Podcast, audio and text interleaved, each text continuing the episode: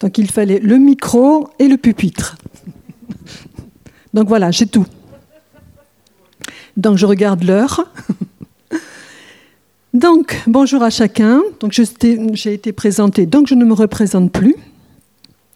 Donc nous sommes dans un week-end, toi suis-moi, et le thème de ce week-end c'est sur le Père. Moi je vais vous parler de la guérison du cœur, mais je vais axer mon enseignement justement sur le Père. Un Père qui vient à ma rencontre, un Père qui prend soin de moi. Et ce matin on l'a dit aussi, un Père qui se bat pour moi quand le voyage de la guérison du cœur devient difficile.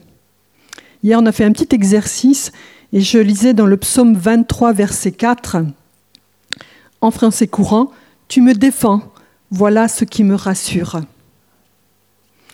Le but de la guérison des cœurs n'est pas seulement d'être guéri restauré, mais d'avoir un Père et de le connaître. Un Père qui nous aime d'un amour inconditionnel, plein de tendresse, de compassion, d'écoute, d'accueil, mais aussi un Père qui nous encourage dans nos initiatives, même maladroites, dans nos projets. C'est un super coach, notre Père. Il est conseil et réflexion, mais aussi c'est lui qui remet de l'ordre dans nos vies, c'est lui qui sépare les choses qui ont été mal faites dans nos vies et qui remet les, de l'ordre. Vous savez, parfois c'est un peu confus dans nos têtes, il y a beaucoup de confusion sur un tas de choses. Il se perd, il est là, il remet de l'ordre pour que les choses soient en harmonie.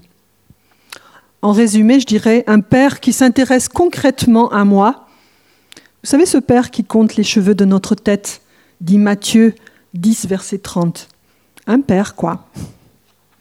Plus jeune, je me disais vivement que je grandisse, comme ça j'aurais plus besoin d'un père, avec tout ce que ça représentait derrière pour moi.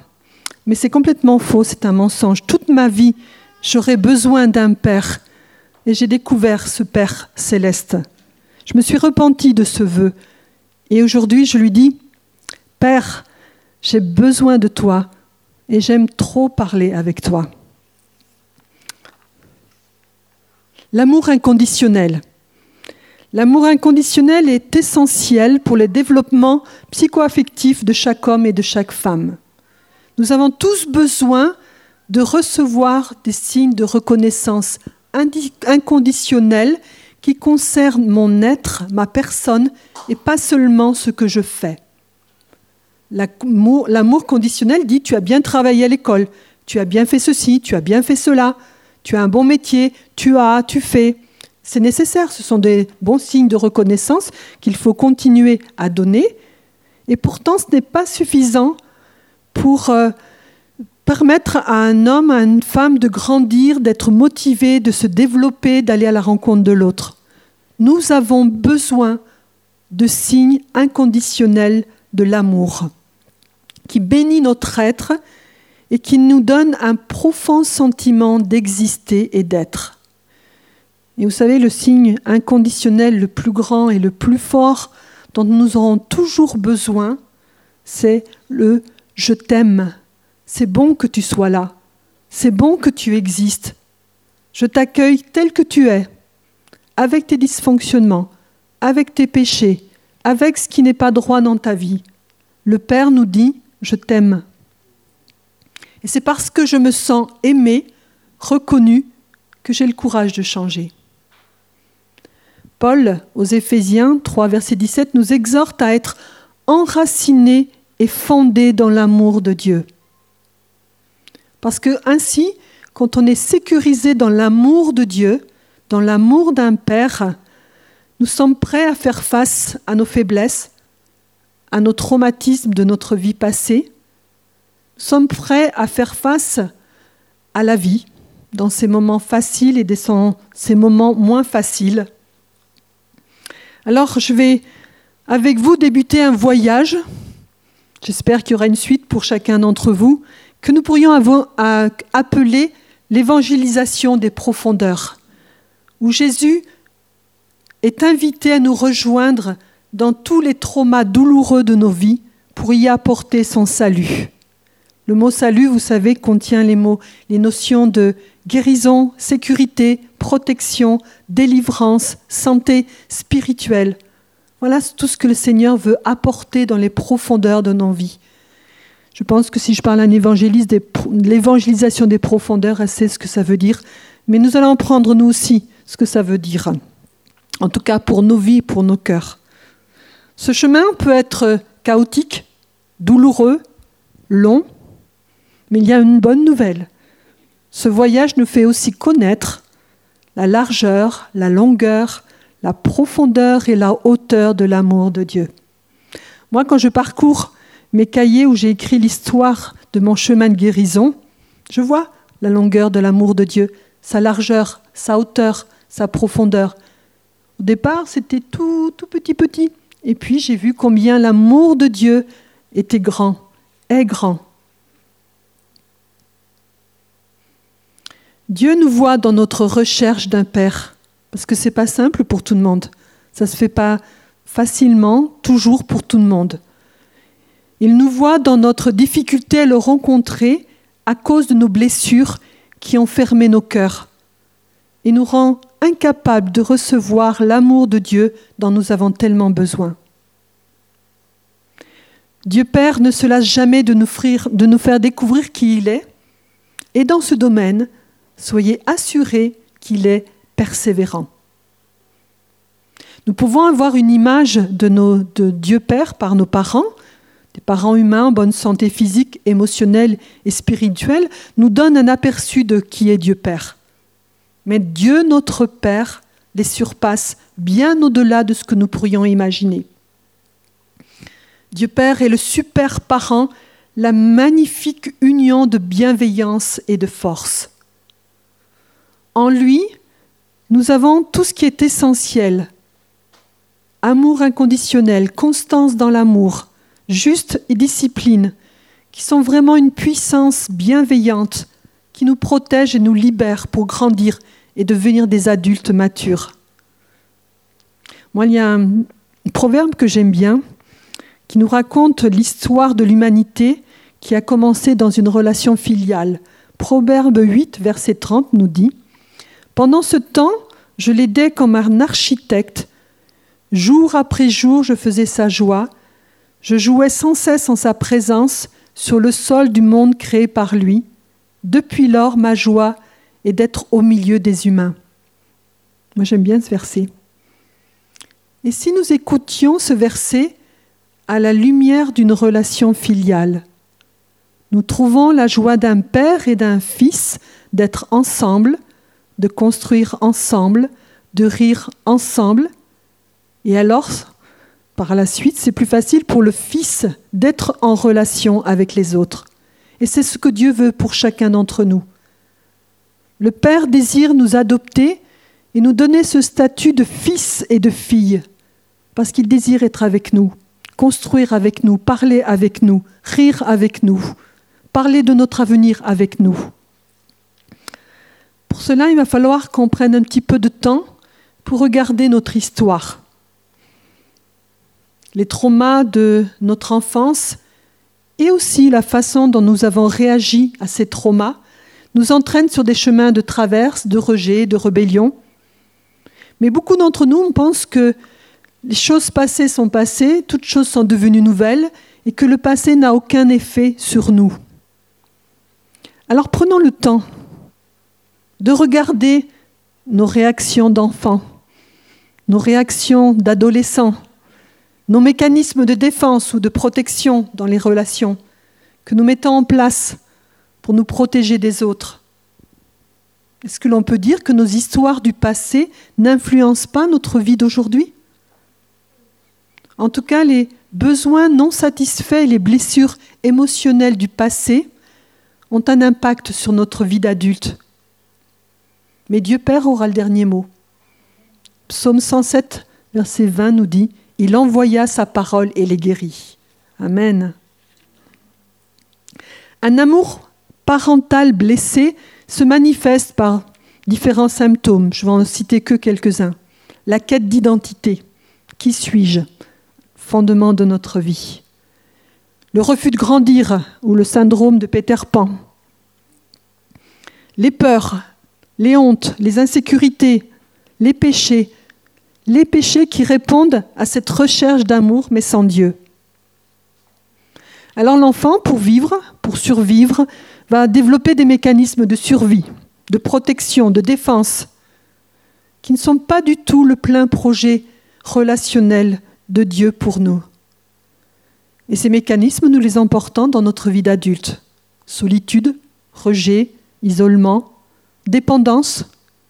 Les dépendances, en fait, sont une recherche pour apaiser la douleur d'amour non reçu.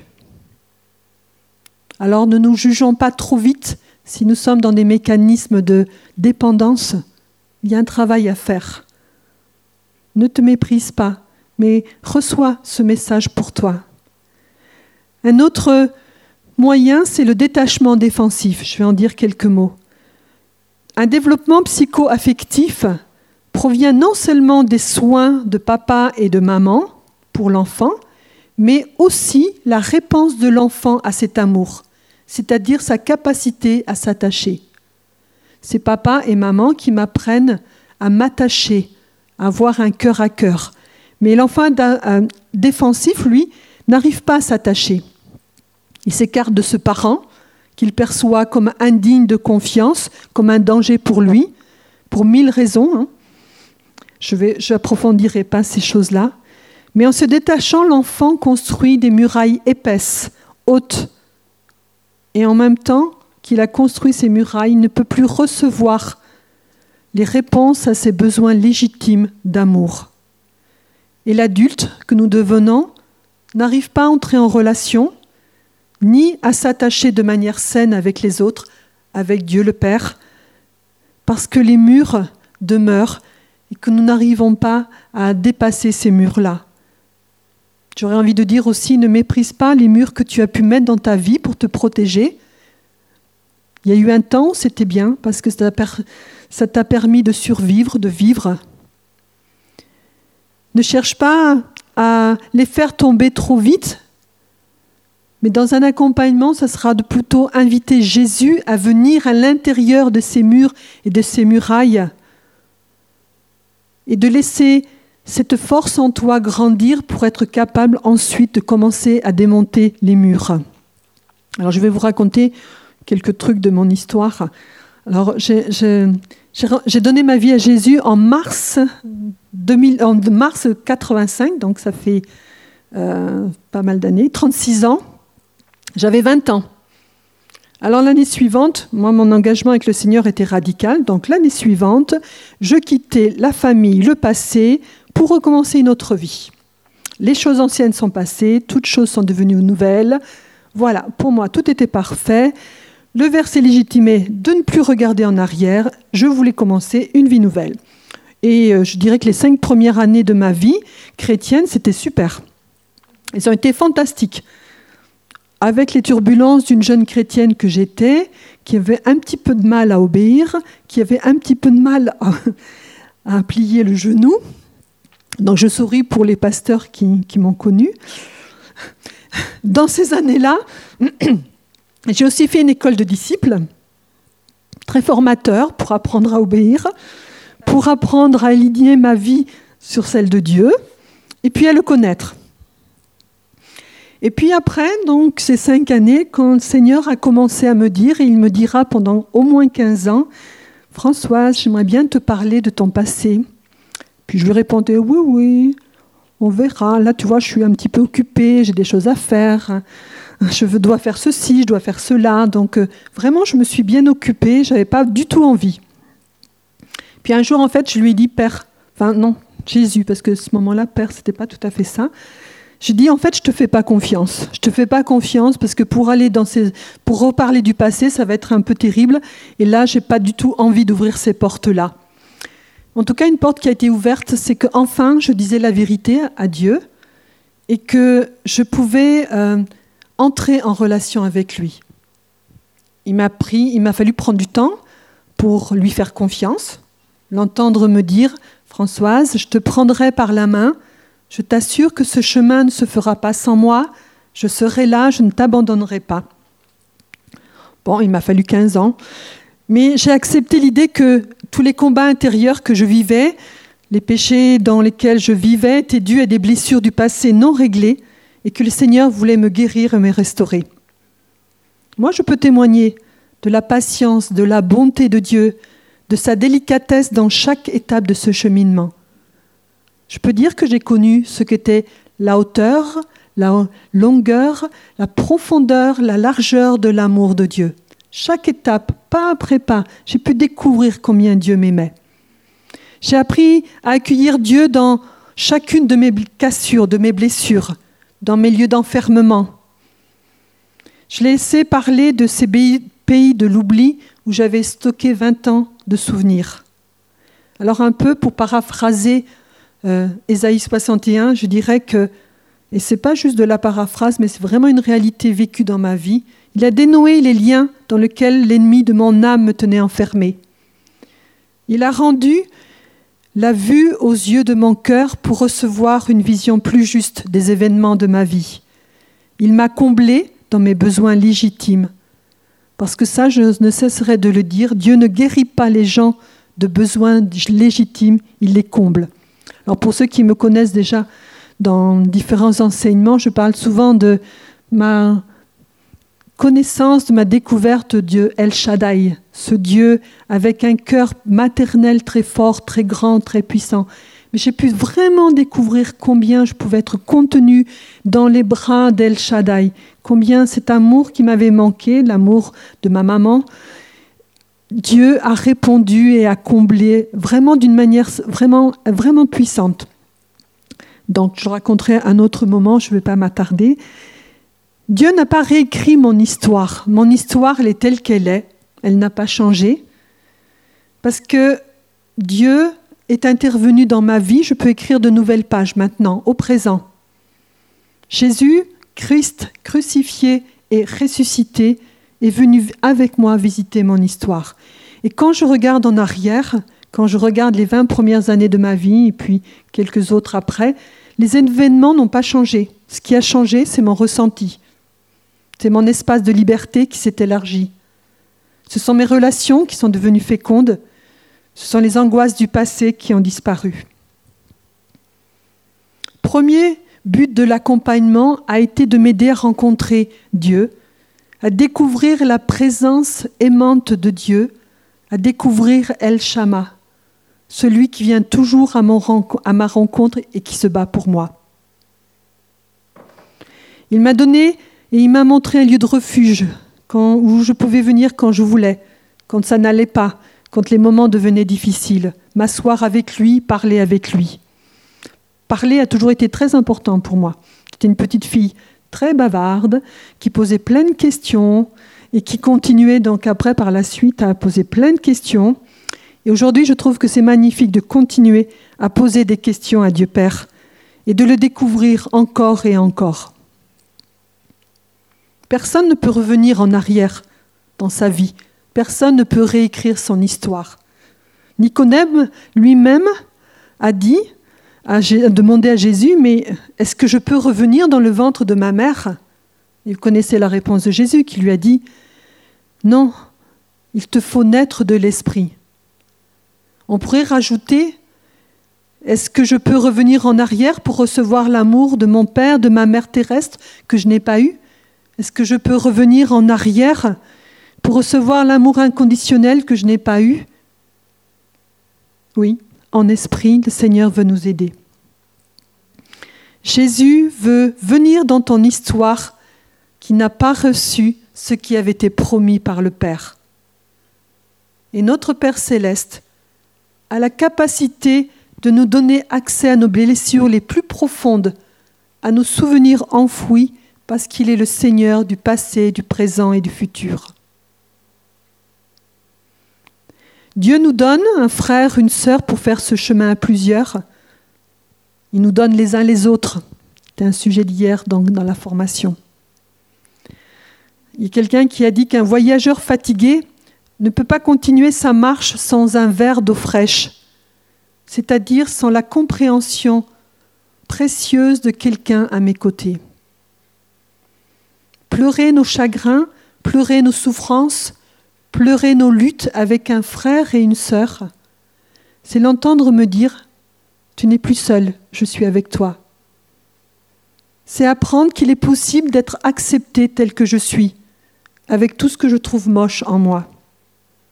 C'est se sentir appartenir, avoir une place dans une famille. Chaque être humain a besoin de tisser, d'entretenir des liens forts avec des personnes tout au long de sa vie. Vous savez, le sentiment d'appartenance nous aide à forger notre identité. Il nous donne l'envie de donner le meilleur de soi, de se sentir fier d'appartenir à un groupe. Alors que faire quand toutes ces blessures ont été mises à la lumière? Donc en, règle générale, Dieu ne les met pas toutes en même temps à la lumière, il le fait progressivement, avec délicatesse. Jean nous dit dans Jean 3, verset 16, Dieu, alors je vais dire, Dieu m'a tellement aimé qu'il m'a donné son Fils unique, afin que, quand je crois en lui, je ne périsse pas, mais que j'ai la vie éternelle. Apprenez à paraphraser les, pour vous-même et à vous approprier les paroles de la Bible. Et la vie éternelle nous parle de vie abondante. Les cassures de nos âmes nous poussent souvent à chercher l'abondance dans de fausses directions, dans des contrefaçons de l'amour du Dieu le Père. En continuant à faire comme bon nous semble, en voulant combler nos besoins comme il nous plaît, en cherchant des, des personnes qui vont remplacer papa, maman, en trouvant des solutions dans les dépendances. Alors le Dieu, par le Saint-Esprit, nous dit, regarde à la croix, regarde à Jésus crucifié et à Jésus ressuscité, deux réalités puissantes de la croix. Voilà un sujet que j'aime, la croix. Le véritable amour tel qu'il s'exprime à la croix en Christ crucifié et ressuscité défie toutes nos tentatives de recherche d'amour. Et c'est bien à la croix que nous sommes placés face à la dimension la plus puissante de l'amour de Dieu. L'amour de Dieu Père est à la base de notre acceptation de nous-mêmes et Jésus nous le révèle à la croix. À la croix, nous recevons la quantité d'amour inconditionnel dont nous avons besoin nous apprenons à changer notre regard sur nous-mêmes en nous regardant avec le regard du Père. Notre vieille nature meurt à la croix, mais surtout la nouvelle création que nous sommes, la vraie Françoise, la vraie Cathy, la vraie Bénédicta, grandit de plus en plus. Apprenons à bénir cette nouvelle création pour qu'elle grandisse encore et encore. Cette nouvelle création, notre vraie identité, fêtons-la, acceptons-la pleinement comme un don stupéfiant de Dieu? Ma vraie identité de fille, de fils de Dieu, qui était perdue à cause de ma vieille nature qui prenait toute la place, maintenant elle est retrouvée. Jésus la revendique avec autorité, ce qui nous donne la liberté de d'aimer ce que nous sommes vraiment. Vous savez que Dieu Père nous voit bien au-delà de nos cassures, de nos péchés, de nos troubles. Il voit le joyau que nous sommes, qu'il a déjà ciselé selon sa volonté, selon sa sagesse. Accueillir l'œuvre de Christ à la croix, crucifixion et résurrection, nous donne l'autorité d'être définis et d'être fortifiés par le Père lui-même. Psaume 18, verset 36 dit Ta main puissante me soutient, ta bonté me grandit.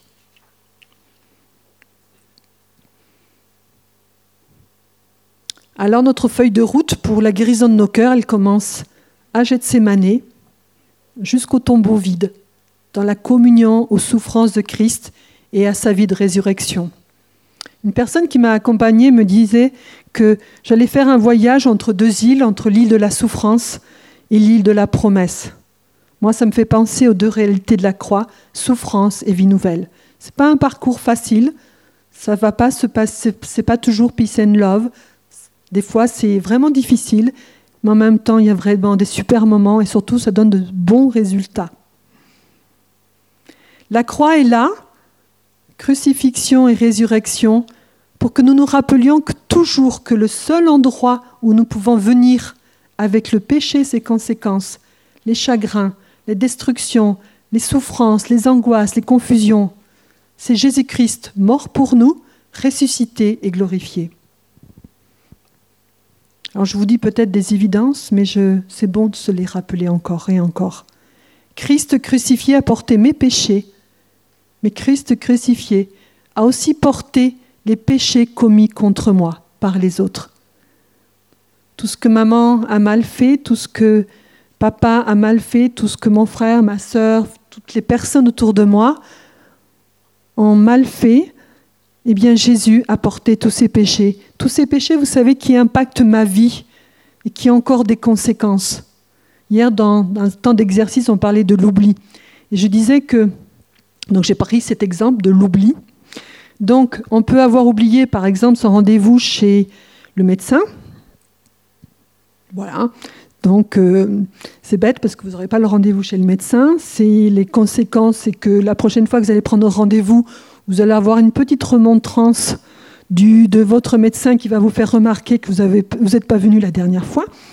Mais bon, grosso modo, l'oubli, ça s'arrête là. Par contre, et ça, j'en ai connu, hélas, des enfants comme ça, quand tu es petit garçon ou petite fille, que maman ou papa t'a oublié à l'école, et que la maîtresse a téléphoné, et que la réponse c'est Ah zut, je l'ai oublié. Qu'est-ce que vous pensez que ça crée dans la vie d'un petit garçon, d'une petite fille? J'ai été oublié par papa et par maman. Eh bien, papa ou maman a commis un péché en m'oubliant. Je continue à porter le poids et la souffrance de ce péché dans ma vie. Et là, à la croix, je décide de venir et de le mettre en Jésus et laisser le Père me parler. Moi, je ne t'oublierai pas, dit le Père.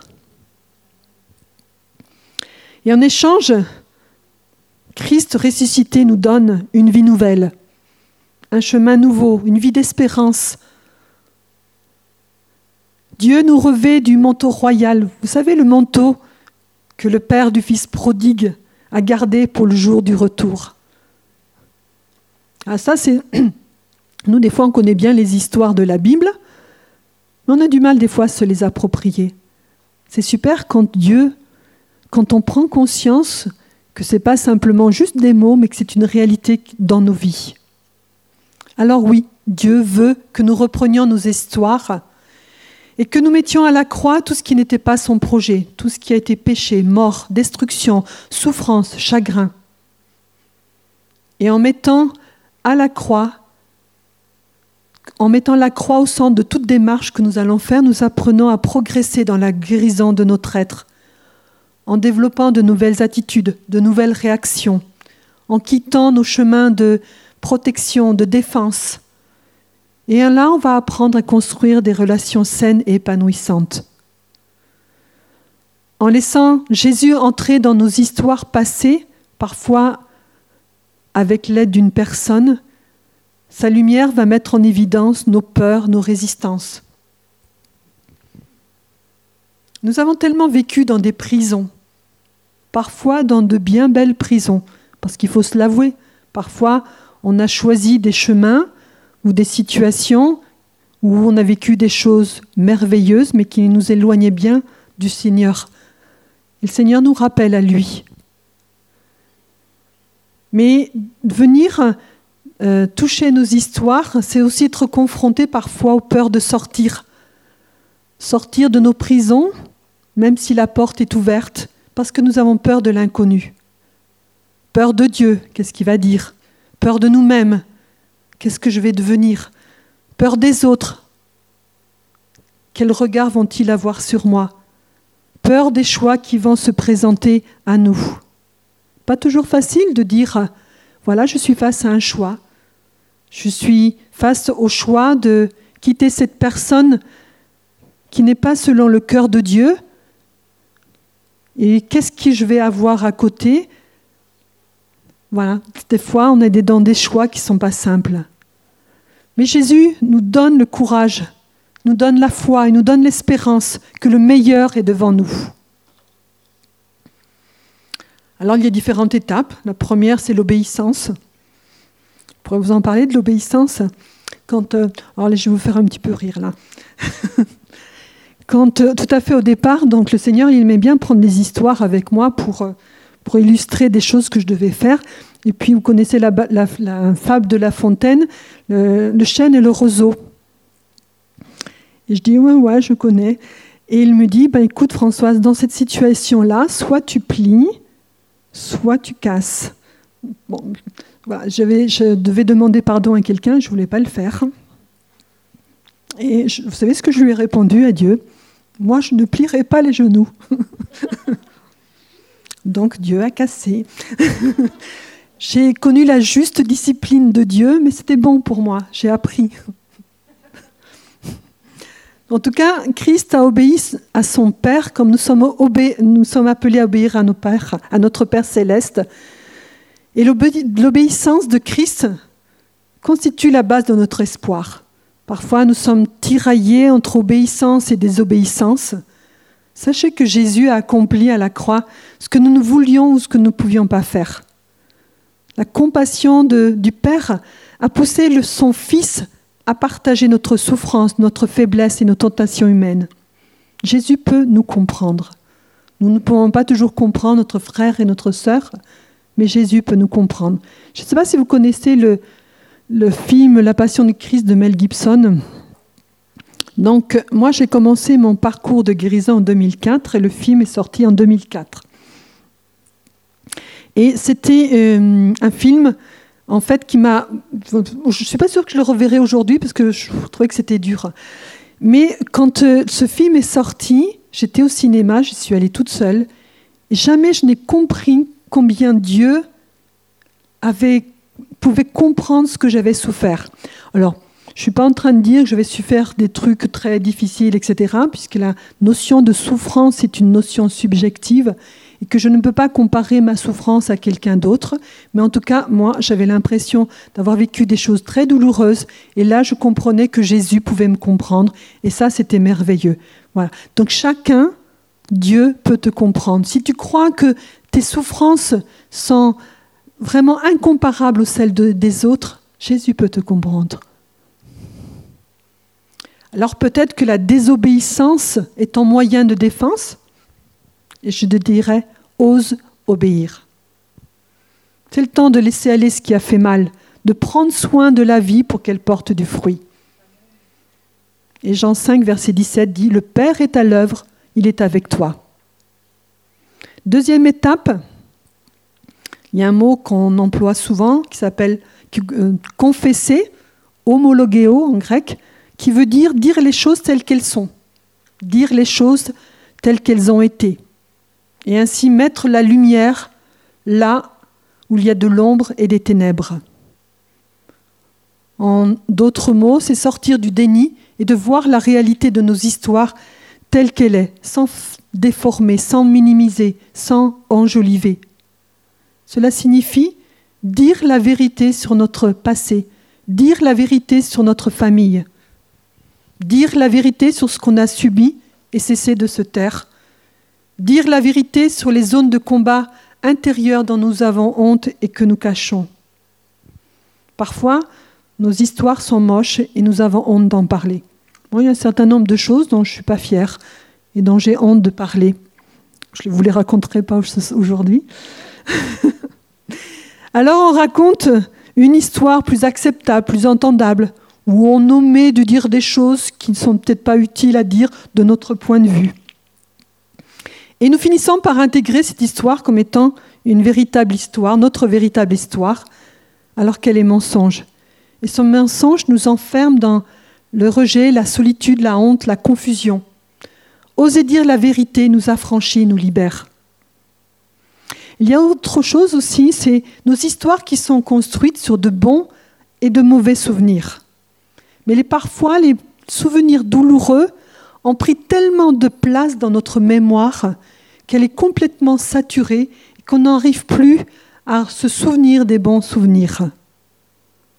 Il dit que la tristesse nous rétrécit, rétrécit notre mémoire, mais que la joie nous dilate et nous ouvre de nouveaux espaces. En disant cela, je pense, par exemple, dans, dans ma vie, bon, mon histoire avec maman a été compliquée, et, euh, mais c'était tellement, enfin, il y avait vraiment de travail à faire par rapport à ça. Par exemple, souvent, je disais que moi, dans ce que je me rappelais de mon enfance, c'est que j'étais toujours toute seule. Ce qui n'était pas vrai concrètement, puisqu'on était une famille de huit enfants. J'avais mon père, ma mère, ma grand-mère, mon oncle, etc. Il y avait des voisins, on vivait une petite communauté. Et pourtant, les souvenirs que j'avais, c'était que j'étais toujours seule. Mais quand on a fait du travail dans ma relation avec ma mère, eh bien, progressivement, les autres ont commencé à exister les autres, dans mes souvenirs, ont commencé à être là. Alors tout d'abord, alors je vais vous dire des choses qui sont à faire à la croix, à Christ crucifié, mais ça ne se fait pas une seule fois. Vous comprendrez bien que c'est un processus et qu'il va falloir du temps, qu'il va falloir y revenir. Alors rassurez-vous, il y a des temps d'oasis, il y a des temps où c'est un peu plus calme. C'est des temps où on peut en profiter. Des fois, dans des accompagnements que je fais, la personne me dit Mais j'ai plus rien à dire. Tant mieux, c'est super. Profite de ce temps, vis ce temps d'oasis. C'est super. Vraiment, fais-toi du bien. Fais des choses que tu aimes. C'est merveilleux. Alors, tout d'abord, quand je viens à la croix, à Christ crucifié, je dépose tout ce que je crois de moi mensonges, fausses croyances, je renonce à toutes les fausses images de moi. Je suis nul, je suis incapable, je suis moche. Vous savez, toutes ces paroles qui en nous, je suis, je suis, je suis. Voilà, on dépose tout ça à la croix. Je dépose aussi les paroles qui m'ont déformé, découragé, celles qui m'ont enfermé dans des schémas de pensée malade. Je laisse le Saint-Esprit, là, à la croix, me rappeler mon histoire avec papa, maman, avec les personnes importantes de ma vie. Et je dépose en Christ crucifié tout ce qui m'a fait mal, tout ce qui a été détruit, tout ce qui a été piétiné, tout ce qui a été saccagé.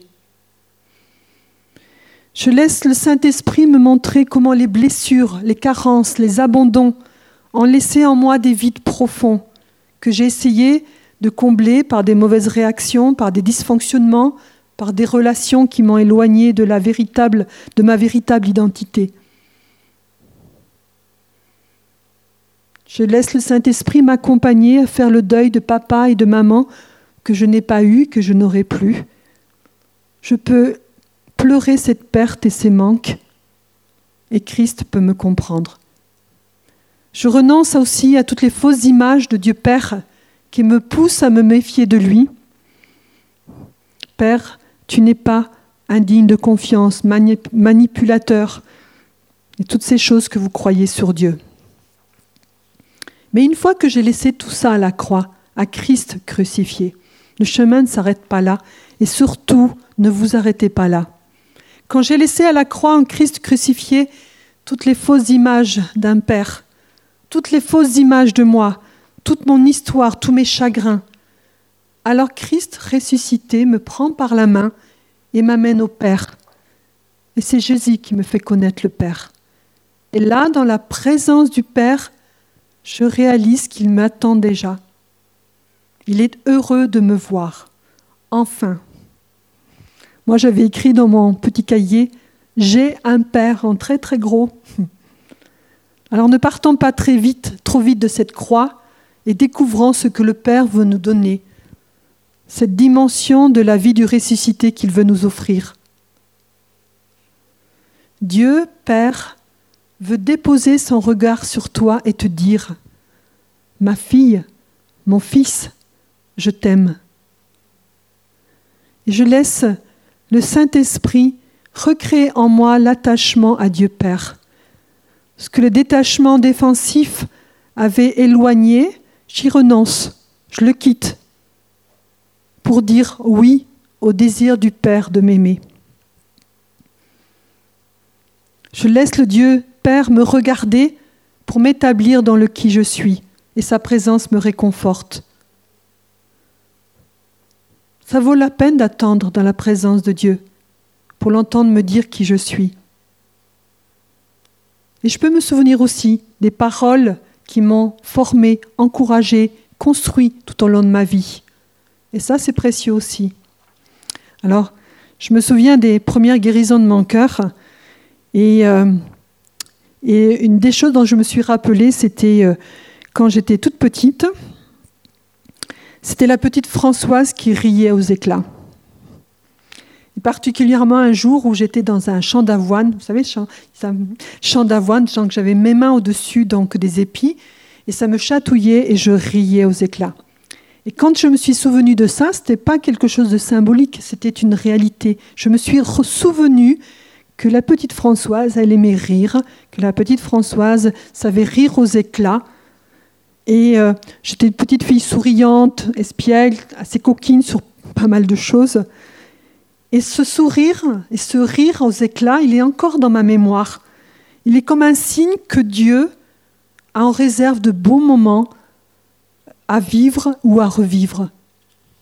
Et je crois qu'il y a dans nos cœurs et dans vos cœurs des choses qui ont besoin d'être vécues, des beaux, moments de votre vie qui ont besoin d'être vécus dans la présence de Dieu. Confesser, dire la même chose, c'est aussi dire la même chose que Dieu. Et ça, c'est une clé majeure du salut. Hébreu 4, verset 12 dit, Plus tranchante que toute épée à double tranchant, la parole de Dieu pénètre jusqu'au plus profond de l'être, jusqu'à atteindre âme et esprit, jointure et moelle, et juge ainsi les dispositions et les pensées du cœur. La parole de Dieu transforme notre intelligence malade et soumise au péché. Elle agit au cœur de nos fausses croyances sur nous, sur les autres et sur Dieu. Parfois, il y a tant de confusion en nous sur qui nous sommes, sur notre destinée, sur nos besoins. Par sa parole, Dieu sépare les éléments de confusion, de mensonge, pour rétablir sa vérité. Alors j'aurais envie de vous dire bonne lecture de la parole de Dieu. Et si vous avez besoin d'être dynamisé dans la parole de Dieu, venez me voir, je peux faire ça. J'aime beaucoup la parole de Dieu. Alors je vais terminer en disant qu'il existe un bonheur ravissant à vivre. Je vais laisser un petit peu de suspense. Ce bonheur ravissant, Dieu veut nous faire connaître combien Dieu est un Père qui est fier de moi. Alors je ne sais pas si vous êtes comme moi, qui suis curieuse et qui veut comprendre ce que veut dire les mots. Première fois qu'on m'a dit que le Père était fier de moi, je dis bon, ça veut dire quoi? Alors, donc j'ai cherché. La fierté, c'est un sentiment qui fait suite à un succès après la conduite d'un projet qui a exigé des efforts pour surmonter les difficultés. Le chemin de guérison est un grand projet dans nos vies qui exige des efforts pour surmonter les difficultés que nous allons rencontrer.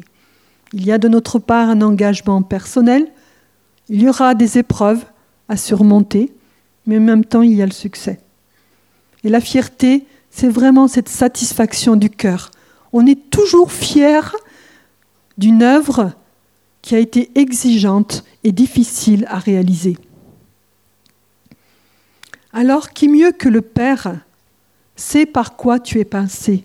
Quand il te dit ⁇ Je suis fier de toi ⁇ Que tu puisses entendre cette parole, Dieu te dire ⁇ Je suis fier de toi ⁇ Tu as vu, tu as fait un bout de chemin. Ça n'a pas été facile, mais tu as réussi. Je suis fier de toi. Waouh, quel bonheur alors, entends la parole du psalmiste, psaume 45, verset 14.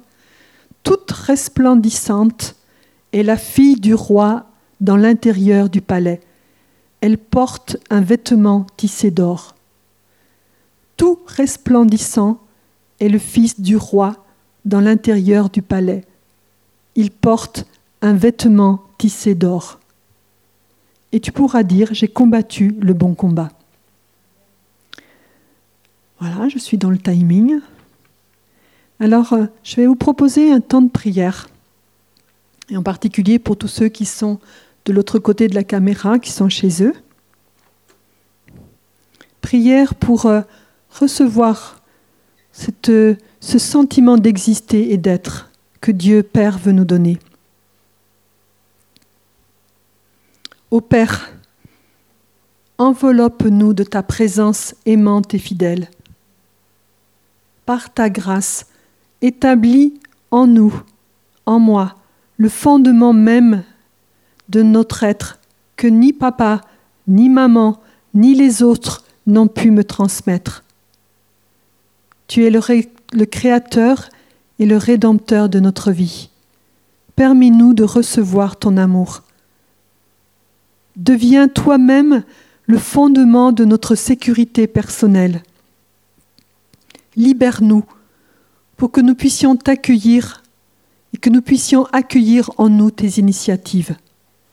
Alors Seigneur, je veux vraiment prier pour chacun d'entre nous, pour ceux qui sont ici, pour ceux qui sont chez eux, face à la caméra. Je prie vraiment parce que Dieu Père est présent partout. Il est El Shama, le Dieu présent. Il est à tes côtés. Et peut-être que tu as entendu qu'il va y avoir un chemin à faire. Tranquille. Vraiment que la paix de Dieu soit là sur toi. Il le fera avec délicatesse. Il le fera en son temps. Il ne va pas remuer les choses trop difficiles. Il veut juste te montrer par des exemples combien il est proche de toi, combien il est attentif à toi, combien il va être présent dans chaque moment de ton histoire, qu'il va être présent pour, euh, pour t'aider à surpasser toutes les difficultés. Et puis il y aura un temps où tu pourras entendre qu'il est fier de toi. Mais ne va pas trop vite. Attends juste le temps, le timing de Dieu. Je vous bénis tous au nom du Seigneur Jésus-Christ, mais je vous bénis de la grâce du Père qui est là pour chacun d'entre nous, que nous le connaissions, que nous le connaissions moins bien, que nous ayons encore des choses contre lui. Eh bien, Dieu nous bénit. Il nous dit, tu es mon fils et tu es ma fille bien-aimée, en qui j'ai mis toute mon affection. Amen. Amen. Merci Françoise.